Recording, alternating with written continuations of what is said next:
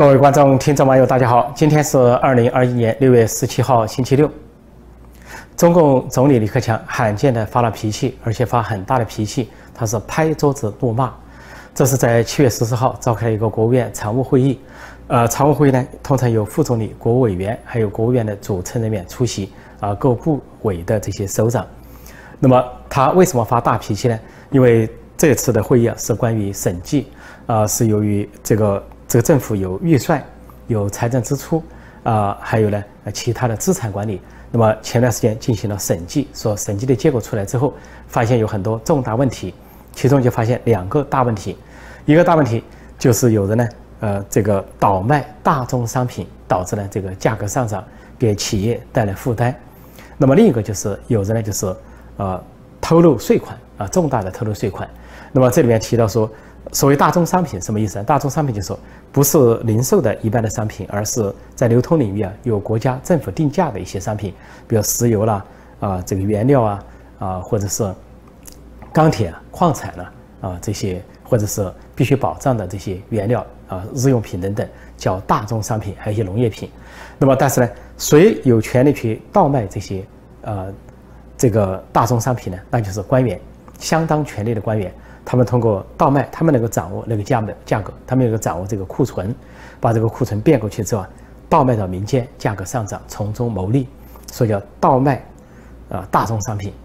那么这个呃倒卖的结果是什么呢？说是涉及到有一千多人涉案，一千多个案子，而呢金额呢说国家损失金额是一千四百三十亿啊人民币，啊涉及到的这些事件呢是啊几百起。所以，习这个李克强呢，就为这个发了大脾气。另外一件事情就是说，偷漏税款，偷漏税款，特别是说涉及到高收入的人群，那这也是官商勾结、权钱交易的结果。因为该交税不交税，那是国库空虚，国家受损。说是还有开虚假的发票，或者说是省与省之间签订一些虚假的合同，从中来躲税，就涉及到什么汽车销售啊啊这些呃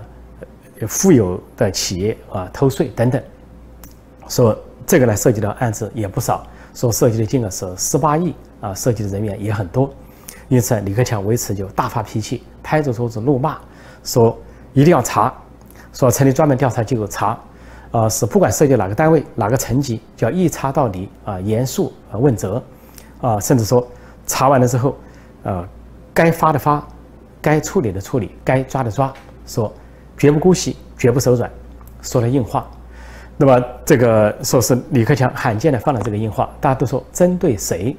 因为不管是大宗商品还是税款，这个偷漏税款，那一定是数额巨大了。那么涉及谁呢？如果是普通老百姓，他用不着发这么大脾气，自然下面去管就行了。啊，公检法自动会管住下面的人。如果说是啊一般层级的官员，他也发不了这么大的脾气，那一定是有相当有来头的官员，他是话中有话。我认为呢，他发这番脾气啊。主要是针对习家军，就是习近平亲信心腹所组成的习家军，因为这些人呢，在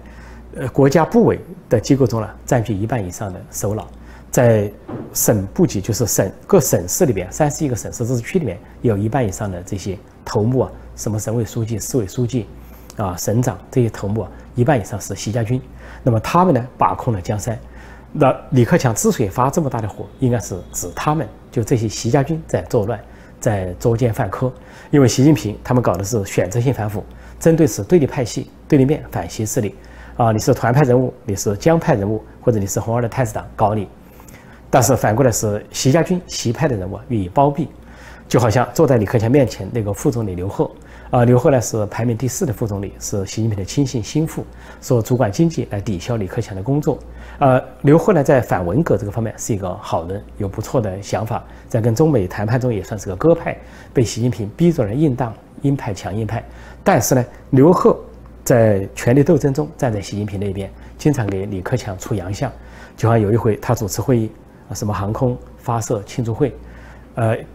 说先说了习近平的一长串名字。国家主席、军委主席、总书记，习近平站起来接受掌声。他又读国务院总理李克强，李克强也站起来，这样接受掌声。突然，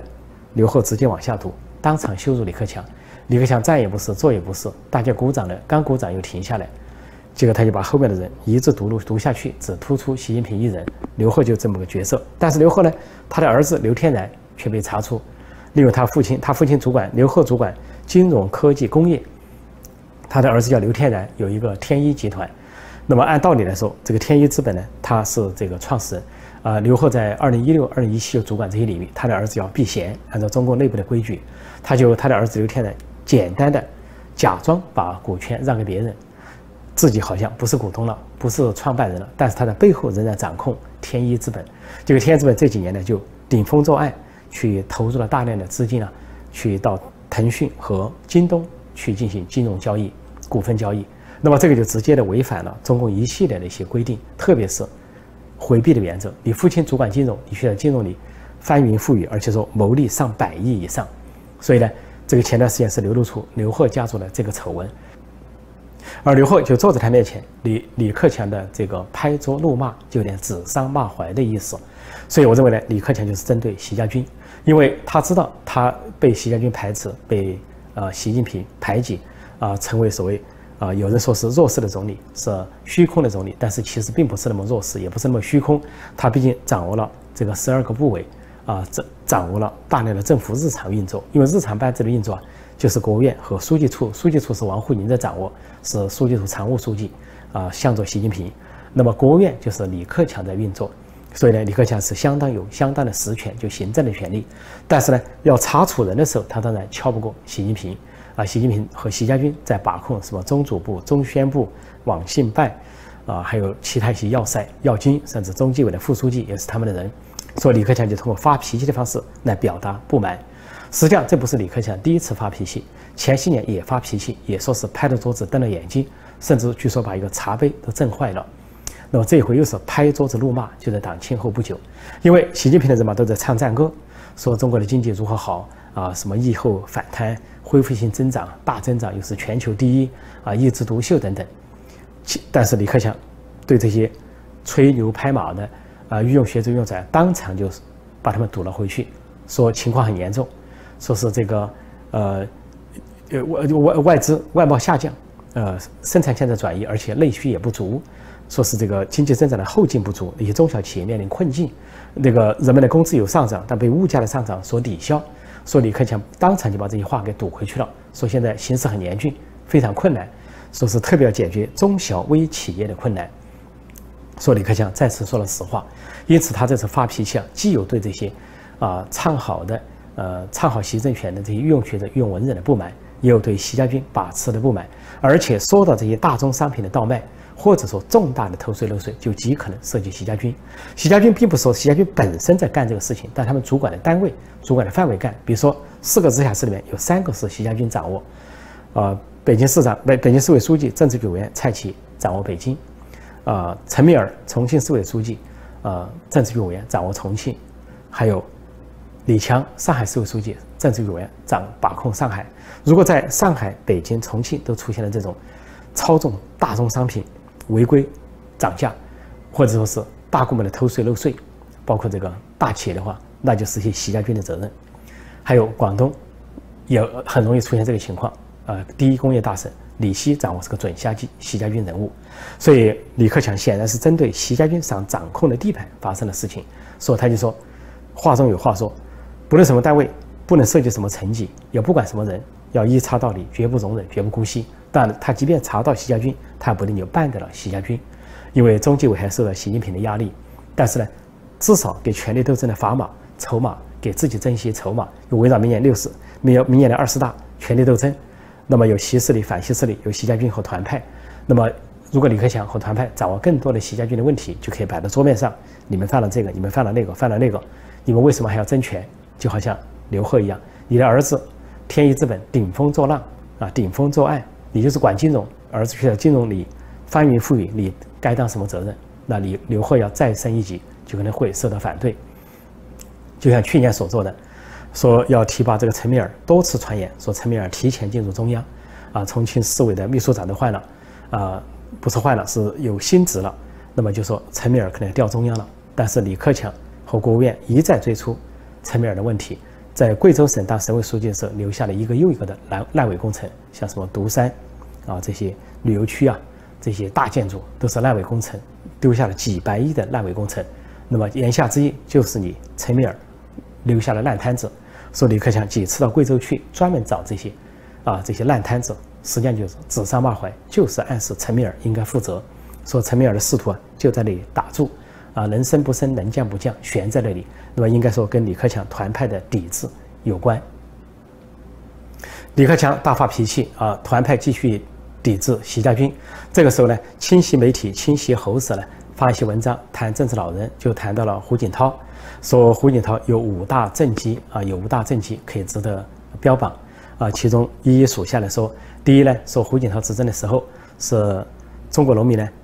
呃减免了农业税，说是二千六百年历史上没有过，那是指二零零六年一月一号开始就不收农业税了。说一些种子，特别种子还要补贴，所以就发生在啊胡锦涛任内，其实就是胡温、胡锦涛、温家宝共同的贡献。那么当时就比喻这些贡献是文景之治，不折腾。然后还有第二项功劳，就说是二零一六年九月一号开始是兑现九年制义务教育。是九年制义务教育，其实在啊毛泽东死亡之后啊啊八十年代就提出来了。那么说到胡温时代是真正得到了兑现，那么也是一个政绩。那么第三点就提到说。呃，中国呢实现了对黄岩岛的实际控制。黄岩岛是菲律宾经济专属区内的一个岛。其实呢，这个功劳摆在胡锦涛身上并不合适，因为胡锦涛当时军权被架空，掌握军权的是江泽民的人马，就是副主席徐才厚和郭伯雄哼哈二将架架空了军委主席胡锦涛。应该说，在那个时候，围绕南海的一些啊进退进取啊，都是军方所为，甚至有些军方搞这个试验，说是导弹打卫星。或者说是在成都试验什么歼十五战机，啊，每次美国的国防部长或者美国领导人来访，他们就搞这个，连胡锦涛都蒙在鼓里，要美方提醒他才知道。小布什时代就总结出啊，说胡锦涛没有掌握军权，军方背着他搞混的动作，所以把黄岩岛这个事情放在胡锦涛头上，实际上很勉强，只能说发生在胡锦涛时代是二零一二年的事情。然后再接下来说一个龚老师，说胡锦涛提出了科学发展观。其实这不是胡锦涛提的，是王沪宁提的。是王沪宁给三代领导人各自炮制了一个理论，给向江泽民炮制叫三个代表，给胡锦涛炮制的是科学发展观，给习近平炮制的叫新习近平新时代中国特色社会主义。当然，在这个地方可以看起来，王沪宁实际上是恐怕对习近平有所高级黑低级红，因为呢，三个代表很具体啊，共产党代表什么代表什么啊，最先进的生产力，最广大的民众等等。但是呢。呃，科学发展观也比较具体，就发展比较科学发展、协调发展、和谐社会。但是讲习近平新时代中国特色社会主义很抽象、空洞，很难说究竟是什么。因为邓小平时代就是赵紫阳，也就赵紫阳的秘书包同就提出来中国特色社会主义，那个时代有那个说法。你现在只不过加了习近平三个字，叫习近平新时代中国特色社会主义，有什么新意呢？有什么内容呢？说不清楚。所以呢，历史回过头来看，再过上十年、二十年，回过头来看。有可能习近平会发现，实际上他被王沪宁呢高级黑、低级红了一把，给他炮制了个毫无具体内容的东西，只不过打了个名字在那里，满足他的虚荣心。所以说，科学发展观是胡锦涛的，这个也是很勉强。那么最后一项，第五项政绩说胡锦涛呢是裸退，而让出了军委主席。二零一二年就是把军委主席、国家主席、总书记依次交给了、传给了习近平，说是高风亮节啊，是这个。崇高品德，呃，说是党内历史上第一次，因为邓小平一直当军委主席，当这个政治老人垂帘听政呢，去监视胡耀邦和赵紫阳两任总书记，以至于发生了六十大屠杀。后来江泽民呢退位的时候，交给胡锦涛的是先是军呃国家主席、总书记、军委主席，又连战了两年不交。二零零二年交权，到二零零四年交军委主席，而且不甘心，在各方压力下才交出。交出之后呢，又派了江西的人马团团包围。胡锦涛，九个军委里边啊，十一个军委里边只有胡锦涛一人，其他十个都是江西人马。政治局常委里边，啊，九个政治局常委啊，里边的多数是江西人马，呃，上海帮、江派，呃，这就是江泽民。那么到了胡锦涛时代啊，是真正的高风亮节，把权力全部交给了习近平，叫裸退。然后这个清晰媒体就称赞这五大功劳。其实这五大功劳一点最值得强调的就是胡锦涛的裸退，而这里边。呃，清晰媒体在提到胡锦涛五大政绩的时候，大大歌大颂的，也就是说裸退。但这个裸退也形成了一个引人深思或者说反讽。因为说习近平前后三次啊称赞胡锦涛崇高品德、高风亮节，但是都说是在二零一二年、二零一三年称赞，二零一三年之后没有了。而且他的称赞还包括了其他政治局常委，说习近平在答谢和称赞的时候，说包括胡锦涛、温家宝、吴邦国啊、李长春啊什么呃贾庆林，甚至周周永康都在内，说这些老同志退下去，显示了崇高品德、高风亮节，就政治局常委。任满两期之后按时退出，或者依照年龄七上八下退下去。他说是崇高品德、高风亮节，是二零一二年、二零一三年的说法。当时习近平羽翼微丰，刚刚结班，他表示一下客气，连周永康都是他称赞的对象。所以，因为他连周永康都送了这八个字“崇高品德”，啊，这个高风亮节，那相比之下，给胡锦涛送这八个字也就没有多少意义了，也就被拉下来了，稀释了，也就是一个空话。但是二零一三年之后呢，啊，不仅是周永康已经被打倒法办，判了无期徒刑，打入青城大牢，而且对胡锦涛他的恩人，帮助他巩固权力，拿下薄熙来的胡锦涛、温家宝，他也都忘恩负义，啊，分道扬镳。因为习近平和王沪宁走上了一条极左路线，在路线上就跟胡锦涛、温家宝的相对温和、务实、开明、改革的路线背道而驰，而胡锦涛、温家宝还推党内民主，而习近平在上任之后，在一个内部讲话中。痛斥党内民主，说是别有用心，说是自身不干净，想蒙混过关。你说政治上不清醒，头脑糊涂等等。实际上，当然我说过，他自己才头脑不清醒，他自己在糊涂。而且所谓蒙混过关，别有用心，自身不干净，习近平可以对号入座，他自己才是这个情况。所以呢，在提到这一点的时候，呃，习习家媒体似乎想强调这一点，表示呢，胡锦涛之后呢，没有老人干政了，那么明年习近平可以自己做主了。啊，二十大他连任。呃，藐视天下，权力傲慢，呃，因势难顾，独步天下。但是这里形成了一个悖论，那就是既然你说胡锦涛的裸退是他最大的政绩，是高风亮节，是崇高品德，那你习近平应该效法才对啊。那你既然称赞，那习近平是否就应该也是崇高品德、高风亮节，也来个裸退啊？也一次性的交出总书记、国家主席、军委主席，否则就很不相称嘛。你说裸退全交是体现的风格。那习近平能够例外吗？那如果习近平明年不交，那就是相反，那就是崇高品德和啊高风亮节的相反，那就是道德败坏，那就是自私自利、心胸狭隘，那就是完全没有风度，上去就不下来，耍赖不走。说这个新媒体呢，称赞了半天胡锦涛，妄图来引到，